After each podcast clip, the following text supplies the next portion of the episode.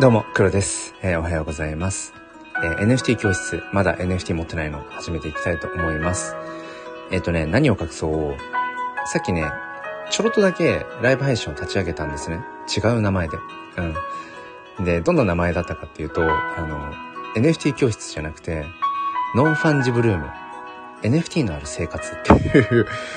なんか一見こじゃれた風な感じの、えっ、ー、とね、タイトルに変えてみたんですね。うん。まあなんか、まあちょっと若干自分の中で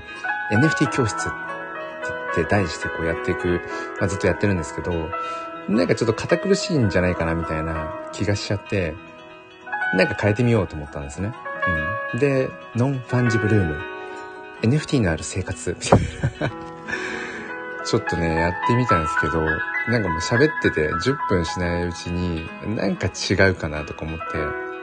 まあ、まあ幸いというか、まあよろしくないですけど、あの、まだね、誰もいらっしゃっていなかったし、えー、やめました。で、一回、一回閉じました。しかも Twitter スペースの方も同時に開いてたんですけど、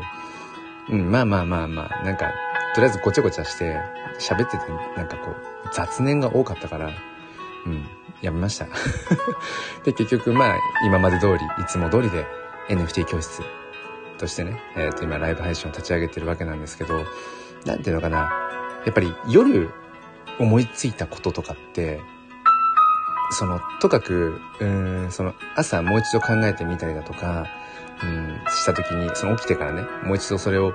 うん、何そのアイデアを見返した時に、いや、これなんか、その夜思いついた時は、めちゃくちゃいいんじゃないか、いけるんじゃないかって、えっと、思っていたものが、や、そうでもないよねっていうこと多くないですか？その夜思いついたアイデアとか、うん、はなんか、あんまり実は理にかなっていないとかね。で、それは結局、なんかその夜とか、まあ、特に夜中とかって、もう思考力が低下してるんですよね。一日頭を使って過ごしてきた頭がもう疲れていて、だから、その状態の頭で、えー、考えたことって、まあ、大して建設的ではなかったりすることが、まあ、よくあると。うん。そうそう。だから、なんか、夜、あんまりこう、いわゆる考え事をしない方がいいっていうのはやっぱそこで、なんだろうな。夜あんまり深く考えて悩んで悩んでみたいな。で、結論出してみたいなことしても、なんか、それちょっと違ったなって思うことが多いと。今回ね、その、ね、この NFT NFT 教室のこのライブっていうのかな？NFT を伝えていくこの週末ライブのタイトルをちょっと変えようみたいな。うん、これ、こっちの方がいいじゃんみたいな感じでね、うん、思ったんだけど、そうでもなかったなっていう、えー、そんな話でございました。ということでね、冒頭は、その、実はさっきちょっと一瞬タイトルを変えてライブ配信をやっていたよというところですね。さてさて、ということで、まあ NFT 教室今日もね、やっていきたいと思うんですけれども、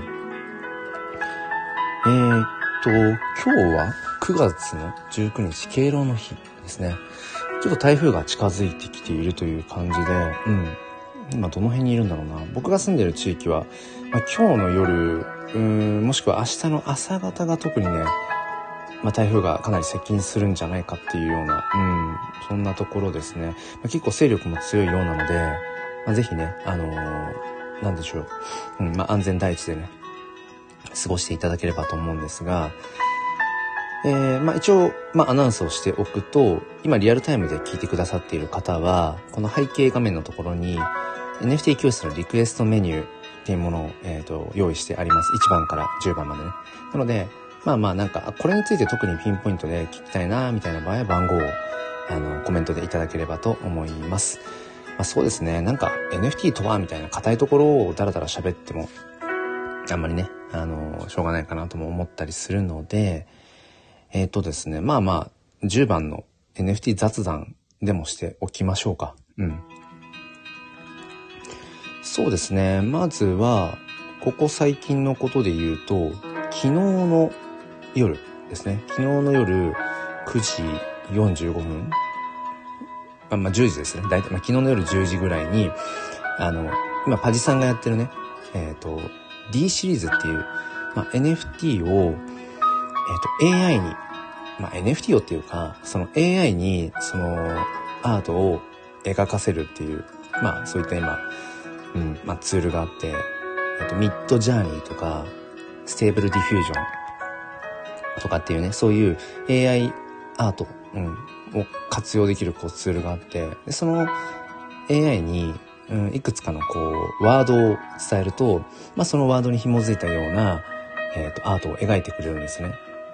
うん。 Midjourney、あとは Stable Diffusion。で、うん、そのパジさんがやっている D シリーズっていうのは、その Midjourney とか Stable Diffusion、AI を使って、えっ、ー、と、アートを描くと。で、まあ、パジさんがやっているのは、まあ、タイタイプとしては、えっ、ー、とね、イラスト系っていうよりも、なんだろうな、こうちょっとこう、3D っぽい感じというか、うんうん。そういう感じのことをね、パジさんはね、えっ、ー、と、やられてるんですね。あ、シュウセさんおはようございます。なんかアイコン変わりました？これあれかな？サヌキュンかな？サヌキュンじゃないですか、これ。僕も全然そのサヌキュンを追ってるわけじゃないし、あの、僕はミントしたりとかはしてないからわかんないですけど、なんかこれサヌキュンですよね、多分ね。いや、シュウセイさん楽しんでますよね、NFT。いや、最高ですね。いや、いいなうんうん。そうそう、サヌキュンだ。なんかあれでしたっけ？うどんうどんっていうミントでしたか？なんか、うどん食べた時の、なんか、画像かなんか、写メかなんかを、うん、ツイートするんでしたっけ？なんかそういう感じのやつですよね。ちょっと僕は、まあ、こう言っちゃうとあれですけど、あんまりこう、うんうん、そこには、うん、こう、興味が向いてなかったので、そう、あの、サヌキュンはね、特にミントしてないんですけど、あ、そうなんですね。シュウセさん。ですです。初めてミントサイトでミントしました。なんかやっぱり、なんか最初、初めてのことって言ってワクワクしませんか？なかなかこう大人になるとね、うん、なんかこう初めてのことってやっぱだんだん減ってくし、うん、それこそその、まあミドルエイジクライスじゃないけど、まあ30代、うん、とかにね、なってくると、まあある程度その、うん、まあ仕事も落ち着いてきて、まあ家庭を持っている方なんかはね、その家庭もあって、守るものもあって、うん。で、なんかこうある程度、見える景色みたいなものも、えっ、ー、と、なんていうのかな。まあ、落ち着いてくると。そういう時期ですよね。あ、翼さん わーわー言うとる翼さんがいらっしゃいますね。久しぶりにリアルで入れて。ええー、僕も待ってましたよ、翼さん。もうね、あの、翼さんが、なんだろう、来れる時に来れるために僕は毎週末、まあ大体6時ぐらいからこの NFT 教室を開いてるので、そうそう、あの、翼さんのために開いてる感じですね。このライブ配信は。だから、今日は翼さんいらっしゃらないなと、どこかで思いつつ、まあライブ配信をやっていると。そうね。どこまで冗談で言って、どこまで本気で言ってるんだってとこですけど。えー、シュウセさん、スマホ見すぎて妻に大丈夫って言われました。いや、そこね、えっ、ー、と、わかります。わかりますっていうか、僕はまあ言われたことはないけど、そうなんですよ。NFT ってやっぱりね、そのすごく、うん、こうワクワクするし楽しいから、ついね、そのスマホを見る時間が増えてしまうっていう人も多分いたりとかして、うん。あのまあ、この、そのあたりのバランスですよね。別に NFT 関係なく、うんうんうん。まあでもやっぱ大人でもね、ワクワクできることとか、うん。ママでもパパでもね、やっぱり一人の人間として、うん、なんかこう、夢中になれるものっていうのが、いつでもあっていいと思うし、で、僕は今たまたまそれが NFT ですよっていう、うん、まあそういうところですよね。えー、翼さんおはようございますと、しゅうせいさんがね、おっしゃってて、つーちゃん、わーわー言うとる。えー、しゅうせいさんおはようございます。アイコン変わってますねって、翼さんが。そう、これ翼さんね、えっ、ー、と、しゅうせいさん、もう、完全にね、今もう NFT プレイヤーにすっかりなっていて楽しんでいまして、このアイコンもね、その NFT ですね。うん。あの、うどん、あうどんじゃない、サヌキュンって言って、あの、ちょっとあんま、あんまり詳しくはないですけど、しゅうせいさん間違ってたら教えてくださいね。あの、あれですね、うどん1号さんですよね。実際にそのうどん屋さんをやられている方で、そうそう、うどんね。で、そのうどんを実際にやられていて、なんかテレビとかにもね、なんかこう出たりとかするぐらい、普通にその NFT 道路じゃなくて、まあ、リアルでも活躍されている方で、で、NFT のクリエイターとしても活躍をしていて、 Voicy なんかでも喋ってて、まあ、言うほど僕は別に追っかけてないんですけど、そうそう、まあ、なんとなくかじってる程度。うん。で、その、そうそう、翼さん、うどんを、まあ、なんていうのかな、広めていきたい人ですよね。うん。そうそう。それを NFT を使って、うどんをこう、より広めていこうとしている人で、まあ、うどんを食べた時に、うどんのね、こう、写真とかを撮って、で、それをこうツイートしたりだとかして、うん。で、そういうところから、まあその、今ね、修正さんがアイコンにしている、うん、なんかこの、これ NFT の画像っすね、画像ね。ちょっとこの今リンクで飛ぶとあれだから、修正さんのちっちゃい画面になっちゃいますけど、さぬきうどん、麦、麦なんとかって書いてあるのかな？うん。そう、そういうね、まあ、いわゆるその、えっ、ー、と、アイコンに使えるような、うん、NFT を、えー、っと、確か修正さんフリーミントですよね？うん。フリーミント。まあ、フリーミントっていうのは、あのー、まあ、ガス代だけっていうのかな？うん。まあ、手数料だけで、その NFT としては、うん、まあ、実質ほぼほぼタダに近いような状態。うん。で、NFT を、まあ、そのゲットできますよっていうような感じ。合ってますかね、修正さんね。フリーミントだったかな？うん。そうなんですよ、翼さん。だからね、もう、修正さんはすっかり卒業生であり、うん、さらに、なんだろうな、もう本当に、まさにあれですよね、デジタルファッションのごとく、NFT アイコンをね、着替えていて、うん、僕はそれを見るたびに、もうニヤニヤしてるんですよ。ニヤニヤしてるっていうのは何でしょうね。うん、やっぱり、なんだろうな。その、同じね、同じくこう NFT をこう楽しめるような、うん、楽しんでるよ、いるよなっていう、うん、もうなんかこう自立して、うん、楽しんでる感じがね、めちゃくちゃ嬉しいですね。えー、修正さん、えっ、ー、と、さぬき地方のうどん屋さんを巻き込んで NFT を活用したようです。うんうん。0.001イーサ。はいはい。えっ、ー、と、0.001イーサというのは、うん。あの、今いくらぐらいだろう。今1イーサが確かね、20万ちょっとかな。若干ちょっと下がってきた。最近で言うと少し今下がってるかな。1イーサのレートがね。だから、0.001イーサなので200円ぐらいかな。だからほぼほぼフリーミントですね。修正さん、これね。うんうん。そう。修正さん、スタイフのアイコン変えまくってる。そうそうそう。ね翼さん、ニマニマじゃないの？あ、ニマニマっていうのかな？あ、なんかこう、嬉しい、嬉しい感じで、つい笑顔になっちゃうって何？ほ北総 M とか言います？北総 M とかニマニマって言ったりするのかな？うん。まあでもね、そう、修正さん、あの、アイコンを、その変えたくなるってめちゃくちゃわかるんですよ。僕もね、その NFT を、まあ、買い始めたばかりの頃って、やっぱり、まあそれがね、お金をいくらか、まあその、払って、うん、買った NFT にしても、まあもらった NFT にしても、とにかく手に入れた NFT をね、うん、まあまあまあ、ほぼほぼそのプロフィールピクチャー、アイコンに使えるような画像とかが多いですけど、そういうものを手にした時に、なんかやっぱりそれを見せたいし、自分はこう NFT を買ってるんだよみたいな。NFT を所有してるんだよみたいなことを伝えていきたいから、アイコンにしたくなりますよね。そう。だから僕も NFT 始めたばかりの頃は、なんていうのかな。しょっちゅうしょっちゅう、え、一瞬誰だろうっていうような状態になってましたね。うん。もうここ最近は、もう今スタイフでもツイッターでも、まあ今このね、アイコンにしている、まあ自分で撮った白石霊に、まあ、落ち着いちゃ、落ち着けてるというか、まあ、やっぱり、その、誰だけ問題にならないようにね、まあしていて、まあでも、うん、時々やっぱりちょこちょこ、一旦着替えますね、みたいなアナウンスをしながら、うん、やっぱり新しく手に入れた NFT、うん、をアイコンにしていたりとかっていうのはしますね。うん。修正さん、それですって、そうそう、かえね、やっぱり見せたいですよね。そう、買った NFT とか手に入れた NFT をね、見せたいから、うん。まあ、それがやっぱり、今現在、その NFT のその楽しみ方の一つ、NFT の、なんていうのかな、活用の方法として、やっぱり、プロフィールピクチャー、アイコンに、うん、NFT のその画像を当てがうっていう、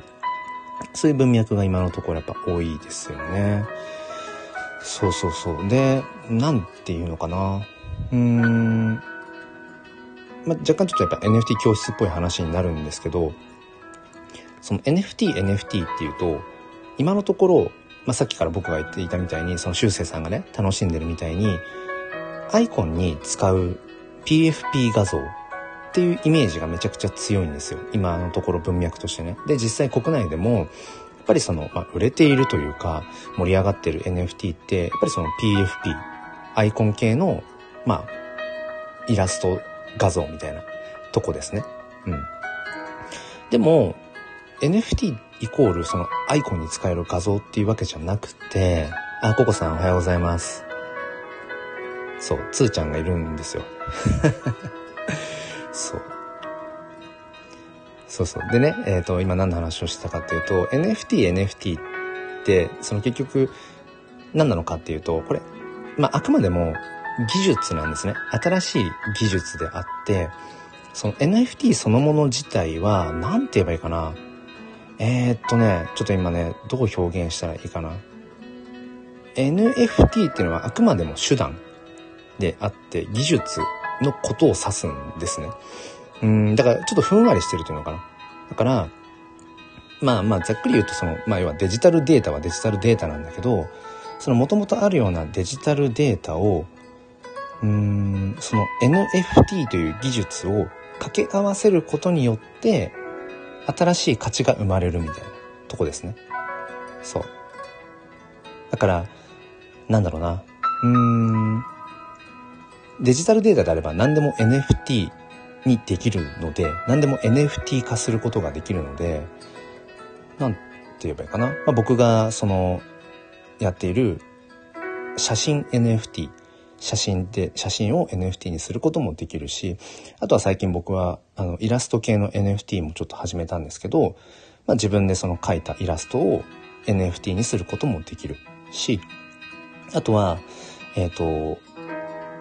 まあ、この前メタバースライブとかもちょっとね、あの、出させてもらったりとかもしたんですけど、その、自分で例えば演奏したとか、歌ったとか、うん、そういう音楽を、音楽のデータを NFT にすることもできるし、あとは、まあ、結構ずっと前から興味はあるけど、まだ実際にはね、えっ、ー、と、できていない音声ですね。音声。音声を NFT にするっていうこともできるし、いくらでもデジタルデータであれば、NFT にすることができるんですね。で、そこはやっぱり、うん、意外と、なんて言うんでしょうね。うん、きちんとそこまでこう知っていないっていうか、そこまで伝えていない方っていうのはやっぱ多くて、NFT イコールえー、アイコンに使える、なんかこうデジタルイラスト画像みたいな。うん。でも決してそういうわけじゃなくて、NFT というもの自体がそもそも新たな技術革新なので、その NFT T という手段を使って何をどうしていくかっていうところが、結局、なんていうのかな。まあ、今後、この新たなインフラになり得ていくよねっていう、そうそう、そういうとこっすよね。今ね、翼さんが、あの 不登校気味のつーちゃんいますっておっしゃってて。で、ココさんもね、私もだっておっしゃってて、これあの、全然いじりとか、あの、ディスるとかって意味じゃなくて、そこね、すごく僕興味があって、やっぱりこうして、なんて言うんでしょうね。その NFT って楽しいですよ、みたいな。うん、NFT、でもね、やっぱ、最初が難しいんですよね、みたいなことを、まあ、ずっともう何ヶ月もこうして伝えている、まあ、側として、なんて言うのかな、その、押し売りになっちゃいけないな、押し付けになっちゃいけないなってことはすごく思っていて、え、何まだ NFT 持ってないのって、ちょっとライブ配信のそもそも冠のタイトルにそれが入っちゃってるからあれなんですけど、煽りになっちゃってるんですけど、もうなんか、その、物事って押し付けられてやることじゃないし、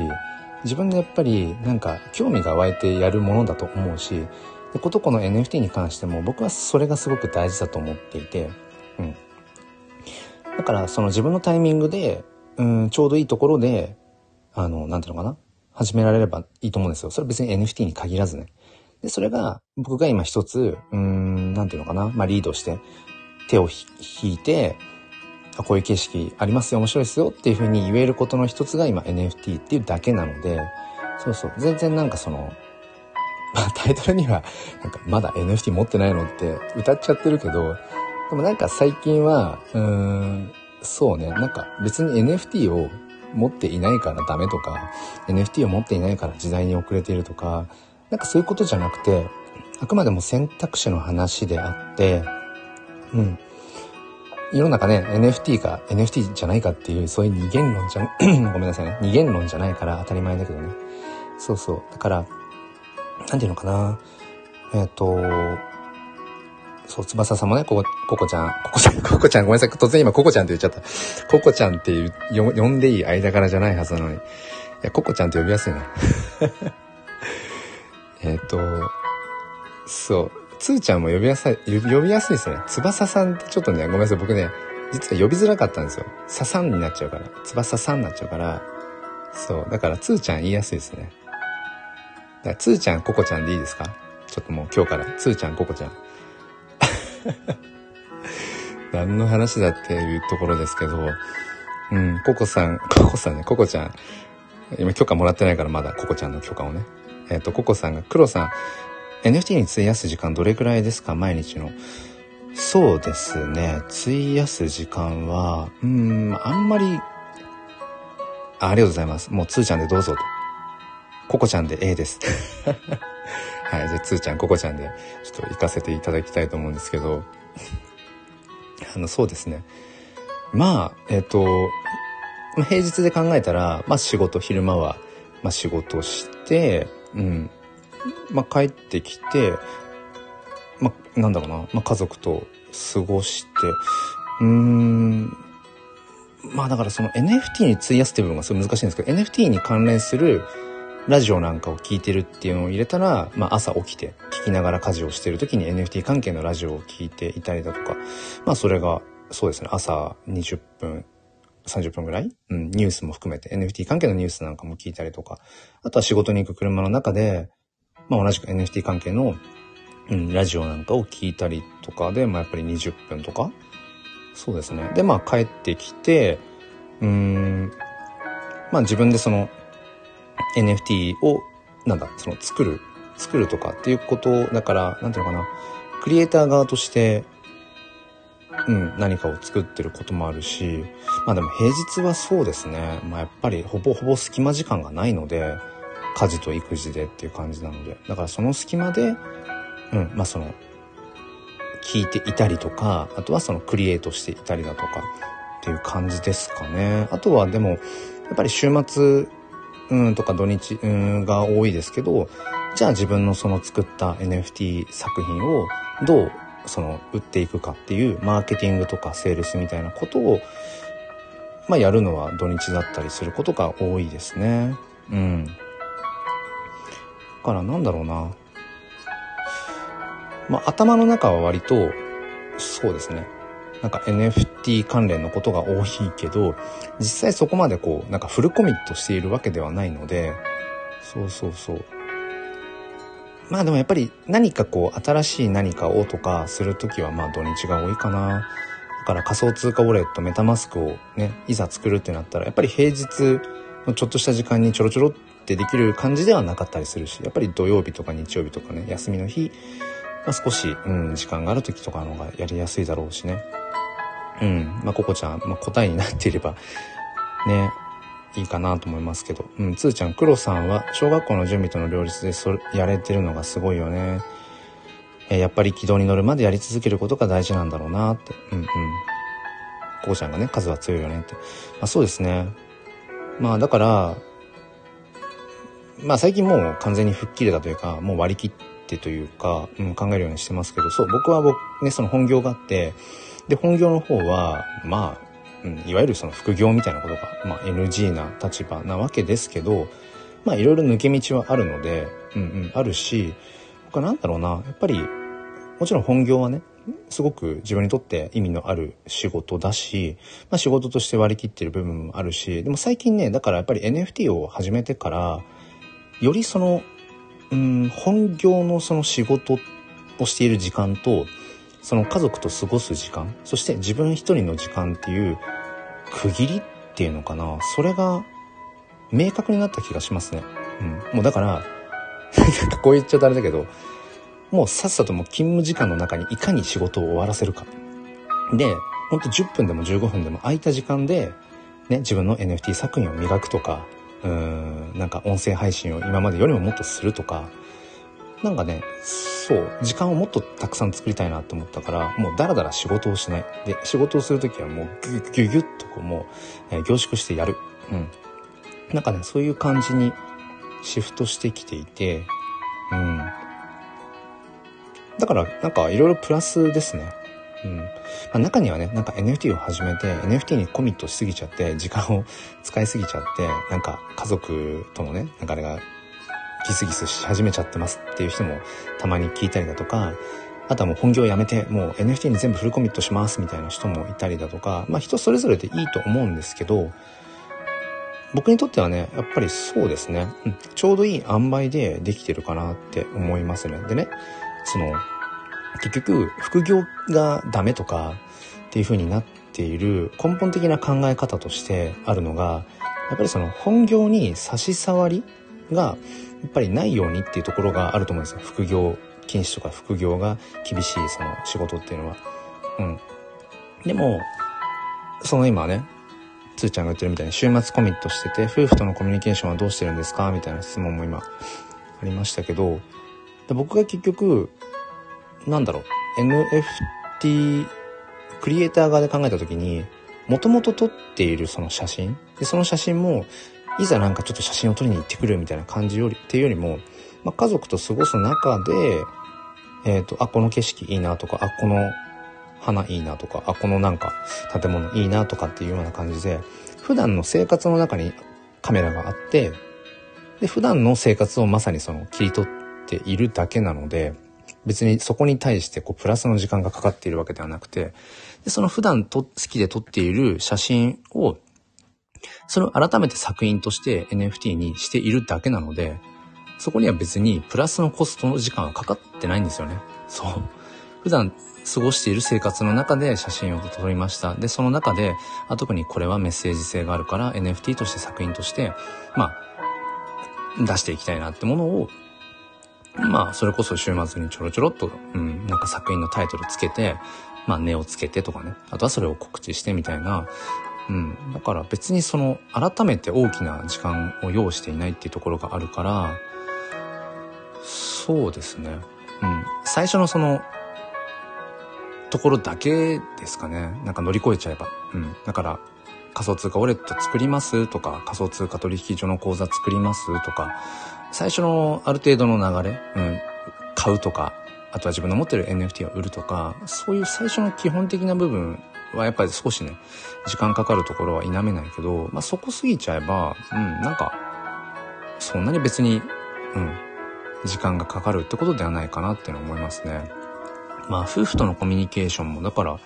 まあもちろんありますよ。これ NFT に限らず、やっぱり何か、ね、趣味何でもいいけど、夢中になることとか、熱中するものがあったりすると、ね、そっちばっかりになっちゃって、あ、そういえばちょっと最近ね、夫婦のコミュニケーション少なかったかなって思えば、うん、スマホをちょっとね、うん、置いて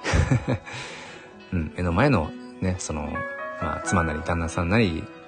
うん、こう、まあ、顔を突き合わせてって、まあ、あんまこう面と向かって対面して喋ると、うん、なんかあまり話ってそんな盛り上がんないこともあるから、うん、まあ、よくあるあの、カフェとかのね、あの、デートとかで口説く時のよく心理学でありますけど、横に並んで座って喋るっていうのがいいって言いますよね。横に並んで喋るっていう。そうそうそう。何の話をしてるのかって感じですけど、そう、人間どうしてもこう、対面して喋ろうとすると、かしこまっちゃうし、お互いの目線とかの、ね、あれも気になるし、そう、どこ見ていいのか問題とかも出てくるから、うん、そうそう、普段の僕もね、その、まあ、子供と関わるそのね、教育関係仕事してますけど、うん、何か改まって、その子供と話す時なんかもそうだけど、特にちょっとその、なんだ、あの、いわゆる、なんかね、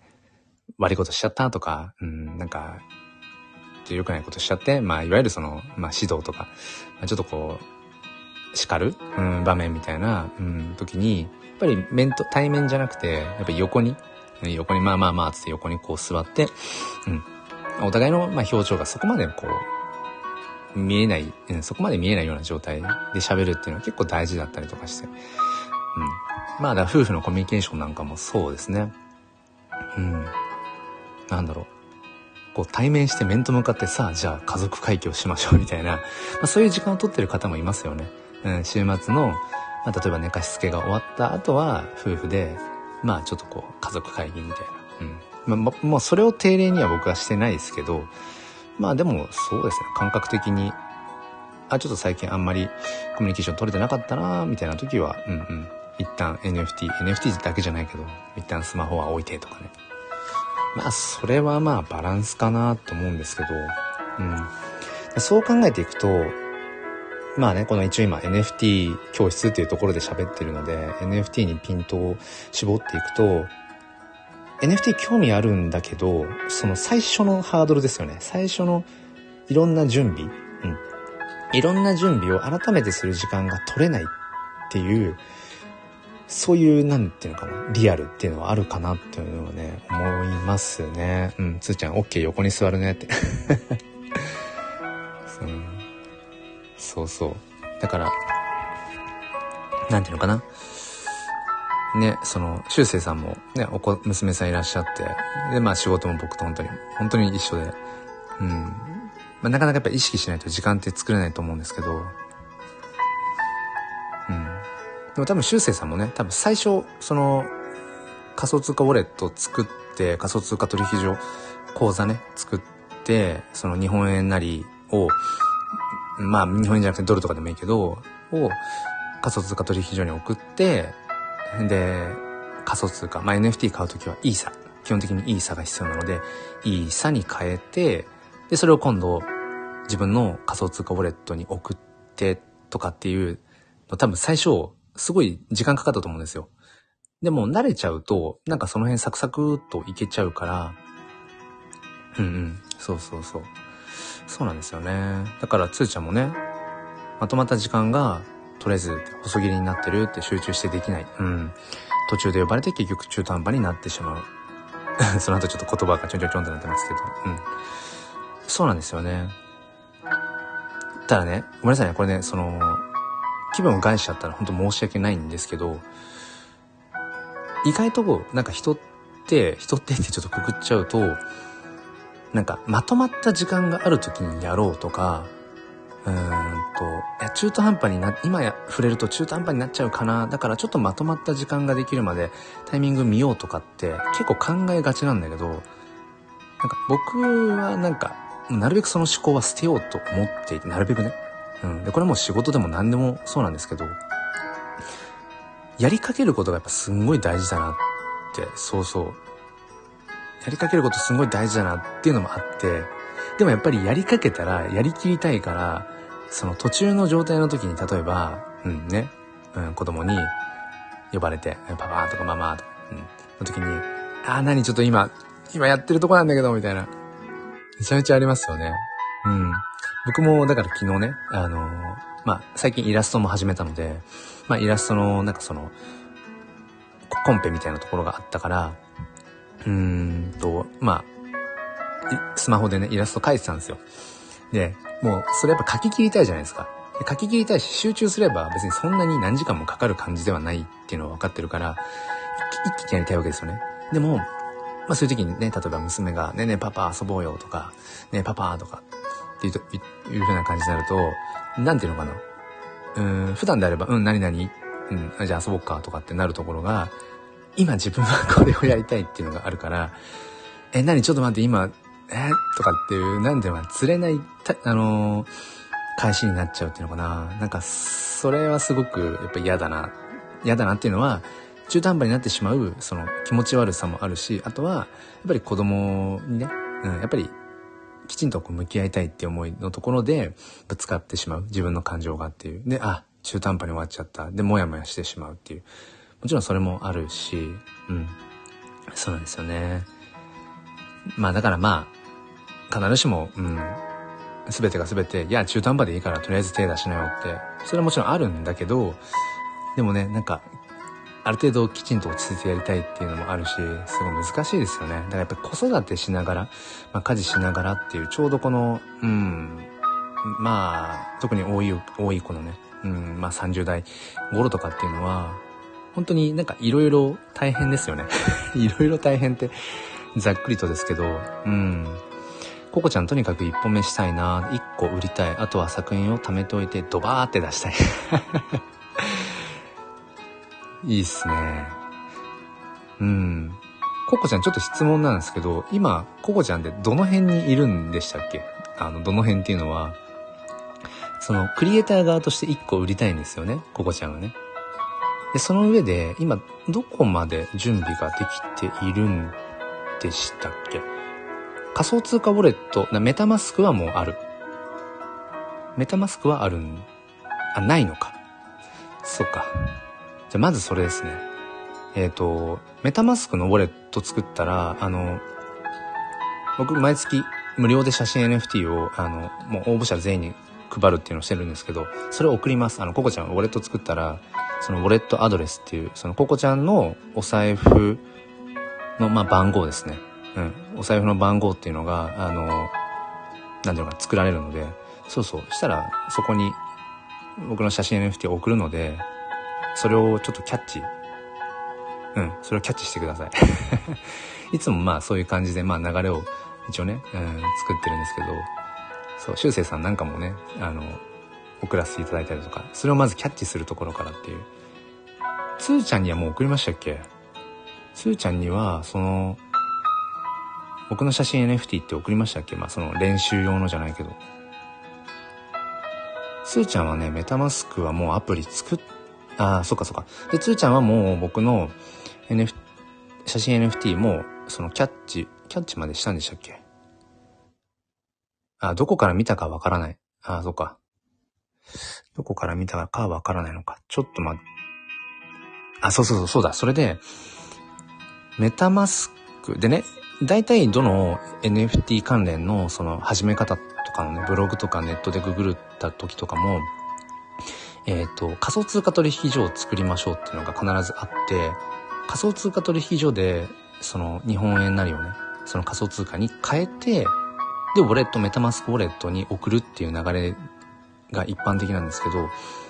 えっと、僕はあんまり知られてない方法で、そのメタマスクウォレットだけで、そこからクレジットカードで、その仮想通貨をお財布にもう直に入れるっていう方法があるんですね。そうだ。で、それを、つーちゃんに伝え、そういう方法もあるよって伝えたんだけど、そう、クレジットカードとね、連携できないっていう人もいるんですよね。あのね、ルミさんもそうでした。ルミさんも、ウォレット作って、で、クレジットカード紐付ければ仮想通貨取引所を返さなくても、その日本円を仮想通貨に変えて、ウォレットに入れられるよっていう方法をアナウンスしたんだけど、でね、その LINE 電話かなんかで、そう、その、全部こう、レクチャーをしてたんですけど、クレジットカードがね、紐づかなかったんですよね。だからちょっとその辺はね、わかんないんですよね。できる、できる人っていうのはそのなんか、うーん、スマホ、デバイスとなんかクレジットカードの相性とかわかんない、あるのかな？なんか、だからそれが紐づけることが、何？そのデバイスというか、そういう側の問題として、できる人できない人っていうのがね、あるっぽいんですよね。そう。で、つーちゃん Discord、あ、 Discord のね、あれですね、NFT 教室のディスコードの方ですね。うん、いまいちわからない。そう、だからね、えっと、ね、NFT 教室のこのライブ版じゃなくて、その Discord、チャットツール版の方も、うん、まあ今ね、運営してるけど、実際ね、ほぼほぼやっぱり、そっちの方ではコミュニケーションね、正直発生してないですね。うん。そうなんですよ。言葉だとね、なかなかね、難しい。テキストでね、やり取りってすごく難しくて、僕もね、一応、その NFT の始め方、買い方、売り方みたいなノートの記事っていうのを書いてるんですね。一応ちょっと貼ってみようか。うん。一応ね、ちょっと待ってね。えー、っとね、一応、そう、僕が NFT を始めた頃あたりから、まあ、ちょこちょこなんか書き直しとかしながら、そう、一つのね、えー、っと、一つのね、あれだったんだけど、あ一応ね、今下にね、えー、っと、リンクを貼ったんですけど、一応ノートにね、まとめてはあるんだけど、でもやっぱり、言葉だけで、なんていうのかな、そのテキストと画像だけで、うんと完結できる人も中にはいるんだけど、ぱりなかなかテキストだけで、そう、なかなかテキストだけでね、理解するのっていうのが難しかったりもするんですよね。うん。娘のアラームがガンガン鳴ってますね。うん。あー、ココちゃん。今朝はこれで落ちますということで、ありがとうございました。うん。あの、いつでも、はい。よかったら声かけてください。その、うん。ライブ配信中とか、こうなんか、なんだろうな。なんかこう、そうそう。言葉でのやりとりでね、声、声でのやりとりとかで、うん、全然フォローするので、はい。いつでも、うん。また声かけてください。そうですね。そう。だから、一応ノートとかも用意しているし、そのディスコードのね、テキストでのチャットツールができる場所とかも用意してるけど、実際多分、つーちゃんあれですよね。ディスコード見づらくないですか？あとやっぱなんやかんやで、なんか、やりとりしづらくないですか？ディスコード。うん。なんかね、多分それはあるんだろうなってことはすごい感じていて、うん。そこがね、難しいんですよ。結局ね、僕も今まで、まあ、修正さんはじめとしてね、うん、なんていうのかな。その NFT を自分で買ったりとかっていう、その自立するところまで、その手を引くために、なんだろう、やっぱり1対1で、その TwitterDM でのやり取りだとか、その、ここがわかんないんだよね。あそこはこうやってやるんですよとか、え、でもここがね、ちょっとつまずいちゃう。あそこがつまずくんですね、みたいな感じで、やっぱりね、個別個別うん。もうルミさんに至っては本当に LINE の LINE の電話でちょっと時間を作って何回かに分けて、よし、じゃあ今日はメタマスクウォレットのインストールをしようとか、よし、じゃあ今日は仮想通貨取引所のとか、そんな感じでね、やってたんですよね。そうなんですよね、つーちゃんね。ディスコードって、そう、単純にね、見づらい、慣れるまでね。そう。で、慣れてる人たちの会話がめちゃくちゃ早いから、そう、ついていけなくなっちゃう問題なんですよね。そこなんだよなそうなんですよ。これやっぱりね、やってみて改めて分かったっていうところでもあるんですけど、だから、なんか、ちょっとやっぱあったんですよ。どっかで。この NFT 教室ライブをね、スタイフでまあずっとやってますけど、せっかくそのディスコードの NFT 教室作ったし、なんかそっちの方で、うん、なんかこう、つば、つばさん。つーちゃんがね、あの、こういろいろとコミュニケーション取りながらできたらいいかなみたいな感じで、ディスコードの方に流れるように、割とこういつも促すんですけど、でもね、結局今まで僕がその案内してきた人たちっていうのも、結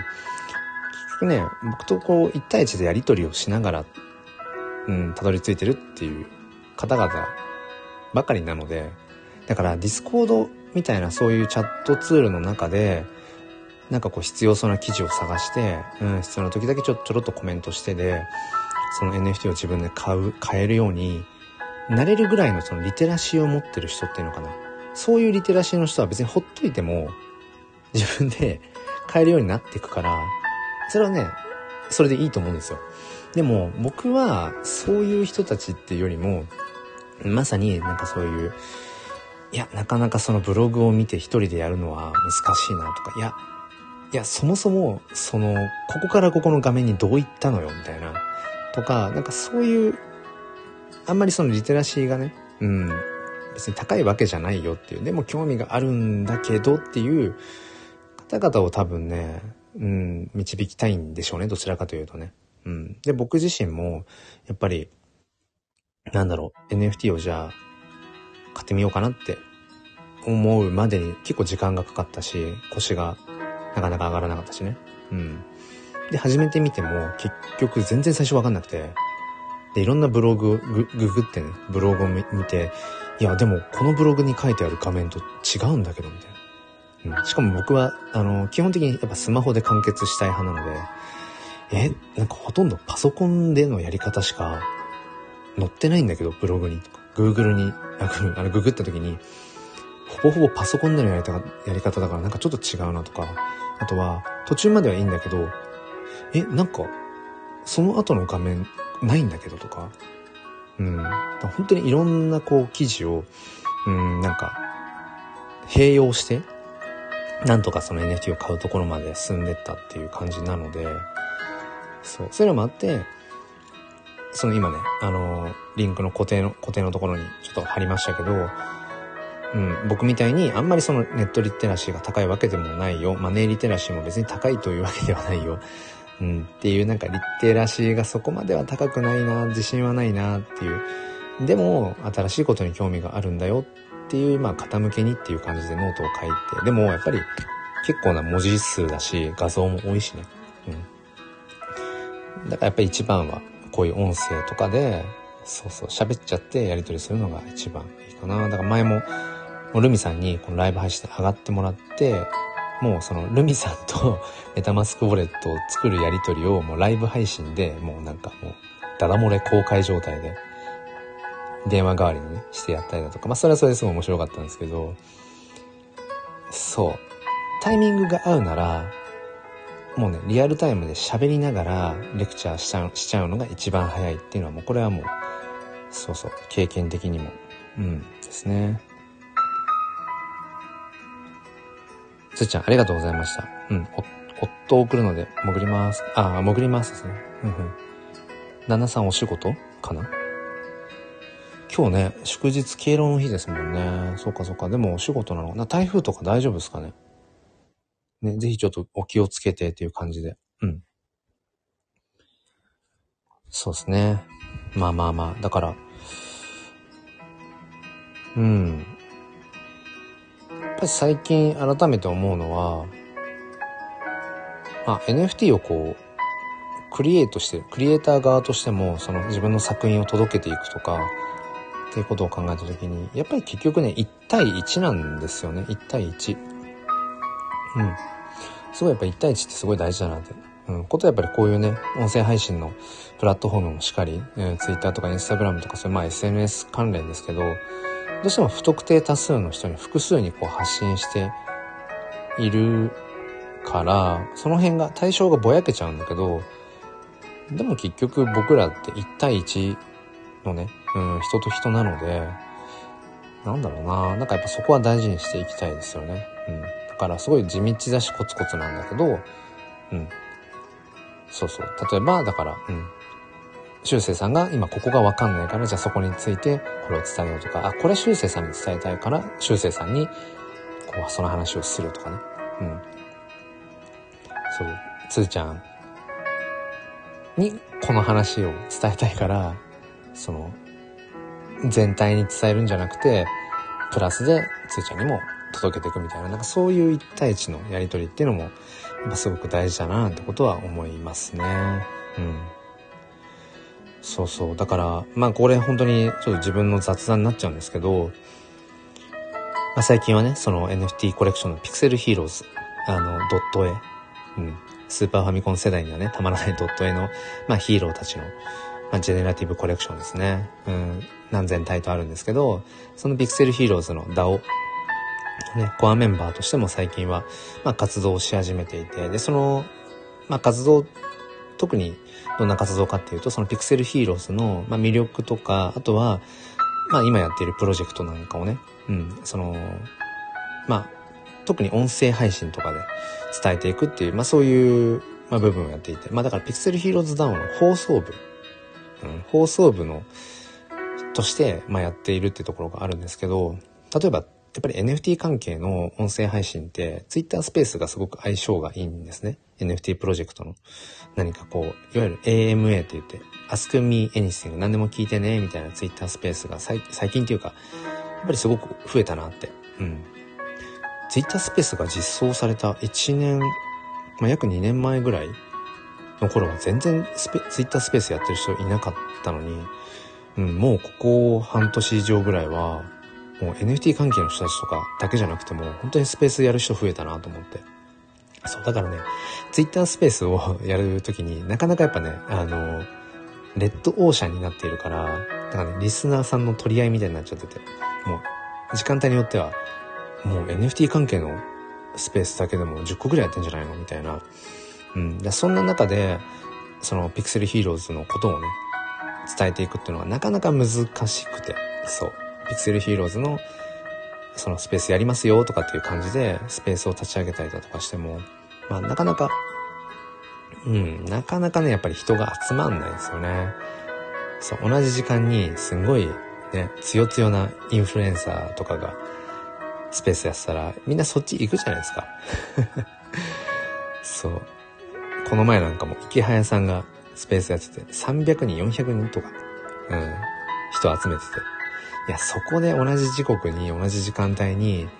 ピクセルヒーローズのことをね、スペースやっても、いや、そりゃ人来ないよなーとか思いながら、うん。もうついついたくさんの人、たくさんの数をって追いかけすぎてしまうんだけど、でもなんか、うーん、一人だったとしてもね、聞いてくれてる人が一人だったとしても、その一人の人が、うん、なんだろうな、何かしら価値とかをね、感じてくれて、うん、で、僕のその話した内容とか、うん、僕の話したことについてこう、うん、興味を持ってくれて何かしらね、その人にとって、うん、プラスになったりとかするんだったら、まあ人数じゃないよねっ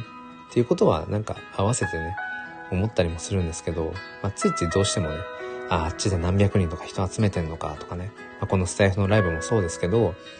うん、まあなんか盛り上がってるライブ、あなんかめっちゃ人入ってんなとかね、うん、そういうことはすごく思いつつも、うん。ついついそのなんか人数のね、数の多さみたいなところに焦がれてしまう部分はあるんだけど、まあ、結局刺さるか刺さらないかの話というか、うん。なので、それがね、えっ、ー、と、たった一人だったとしても、うん。伝えたいことがこう伝わっていくっていう、なんかそこをね、やっぱり引き続きやっていきたいな、なんてことは、えー、思いますね。うんうん。まあまあ、そんな感じですかね。まあ、ざっくり。ちょっと水分補給を。まあでも本当に、僕もこのスタンド FM 始めて1年半ぐらいになりますけど、やっぱり1年半、うん、1年半、1年半前ぐらいとかと比べると、この音声配信を始めた方、始めてやってる方が増えましたよね。本当に増えたと思う。で、僕もそのスタンド FM と Twitter スペース、うーん、まあ、この2つぐらいしか音声配信のプラットフォームって使ってないですけど、それ以外にもね、いろんな音声配信プラットフォームってあるから、まあ、それ全部トータルすると、相当な数の人が多分、音声配信、特にここ1年半ぐらい、やっぱりクラブハウスが日本に入ってきたっていうのもきっと大きいんでしょうね。音声でこの繋がっていく心地よさっていうか。そう。だからね、ほんとレッドオーシャンなので、なんだろうな、そんな中で、その自分の声をきちんと届けていくって、めちゃくちゃやっぱ難しいなって。うん。で、特にこのね、ライブ配信なんかも、大体誰かしらやっぱやってるから、どの、どの時間帯もね。そう。だからなんかね、その、リスナーの奪い合いみたいな、あ、決してそういうわけではないけれども、そう、そんな風になりがちだよなとか思いつつ、そうそう。だから、まあ、今日のね、ライブの冒頭にも話したんですけど、今日ね、これライブ配信2本目で、1本目ね、10分だけやってすぐにライブをやめたんですね。で、その時何かっていうと、タイトルを変えたんですよ。この NFT 教室、まだ NFT 持ってないのでいつもやってるんですけど、まあ、若干こう、やっぱりタイトルにちょっと飽きたっていうのもあって、うん、そのモチベーション的にね。だから、ノンファンジブルーム、NFT のある生活っていう タイトルに変えてちょっと配信してみたんです。で、それもやっぱり、まあ多少、リスナーのね、うん、入りみたいなのも意識しましたよね。入り口としてもうちょっとキャッチーな方がいいのかなみたいな。でも、なんか喋ってて、なんかいろんな雑念がありすぎたから、やめて、ライブ、そのライブはね。で、いつも通り NFT 教室、まだ NFT 持ってないの？っていう、うん、もうこれでまた立ち上げたって感じなんですけど、うん。そうそう。そんな感じですね。まあまあ、じゃあ引き続きっていうところですが、うん。まあ、ちょうど1時間ぐらいになるので、この辺りで終わりにしようかなっていうふうに思います。ということで、えっ、ー、と、今日も NFT 教室、えー、やってまいりました。今日は何話したかな？まあなんかいろんな雑談っていう感じでしたけれども、まあこんな感じで、まあ、毎週末、土日、祝日の朝6時ぐらいから、うんまあ、NFT 教室と題してライブ配信をしています。まあ、NFT に興味があるよっていう方、うん、あとは NFT ってそもそも何とか、うんまあ、そういう方向けに発信をしています。えー、まあ、よければね、週末お時間あれば遊びにまた来てくださいということで、今日のライブを終わりにしたいと思います。えー、それではお付き合いしてくださっていた皆さんありがとうございます。そしてアーカイブで聞いてくださった方も、えー、ありがとうございます。それでは今日も良い一日を。皆さんではまた。